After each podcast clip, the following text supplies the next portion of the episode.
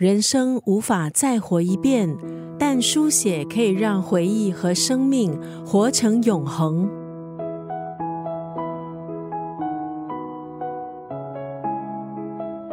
今天在九六三作家语录分享的文字，出自美籍台裔作家徐华的这本书《保持真诚》。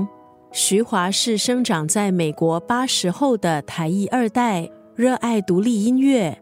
从小浸入在各种美国的次文化中，这本像是在写他的家庭、友情、求学的回忆录，里头也记录了身为亚裔美国家庭第二代，他如何看待跨文化在他的身上留下的轨迹。书中其中的一个动人篇章，应该是他描写爸爸因为公事必须要长期返台。当时透过传真机和儿子分享他的生活，解答儿子对人生的疑惑。在书里，徐华按时间线进行书写，娓娓道出自己成长还有寻找归宿的过程。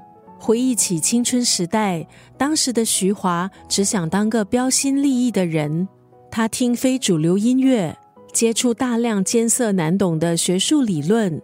为的是要描绘出自我轮廓，活出全新的人格。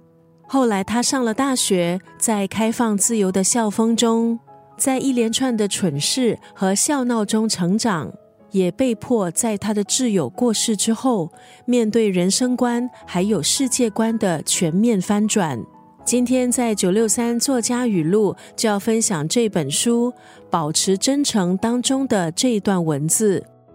机会在一地干涸，又在另一地涌现。我们则往往跟随通往看似更好未来的应许而迁徙。这本书保持真诚，从一段短暂而深刻的友情开展。除了叙述成长的五味杂陈，也是哀悼、歌颂友情的真诚告白。机会在一地干涸，又在另一地涌现。我们则往往跟随通往看似更好未来的应许而迁徙。